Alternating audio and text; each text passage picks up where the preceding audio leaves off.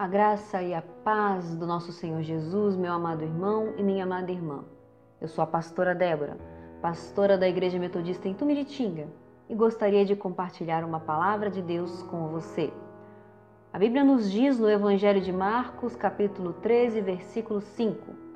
Então Jesus começou a dizer-lhes: Tenham cuidado para que ninguém os engane. Meus irmãos e minhas irmãs, o tema principal do capítulo 13 do Evangelho de Marcos é o final dos tempos. Os discípulos Pedro, Tiago, João e André perguntam ao Mestre, em particular, detalhes sobre esse tema.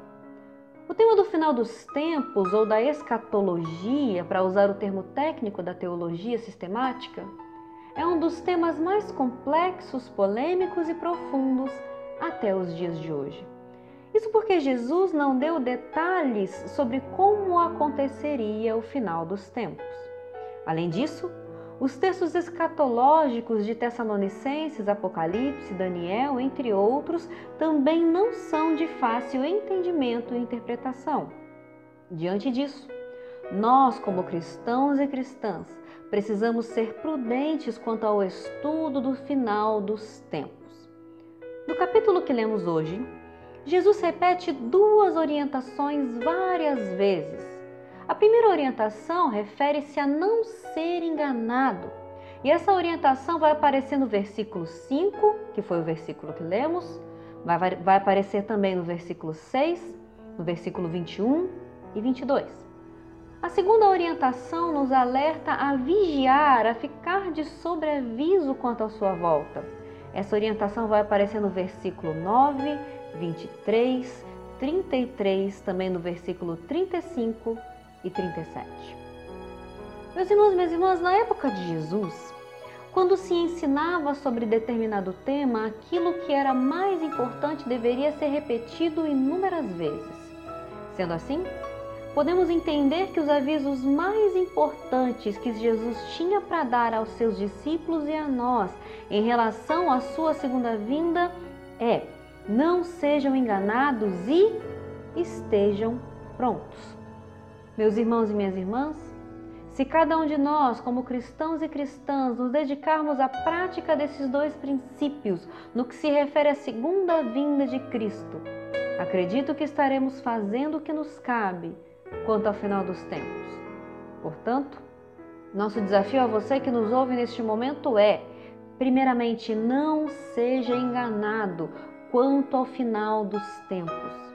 Cuidado com falsas doutrinas e com heresias que circulam por aí.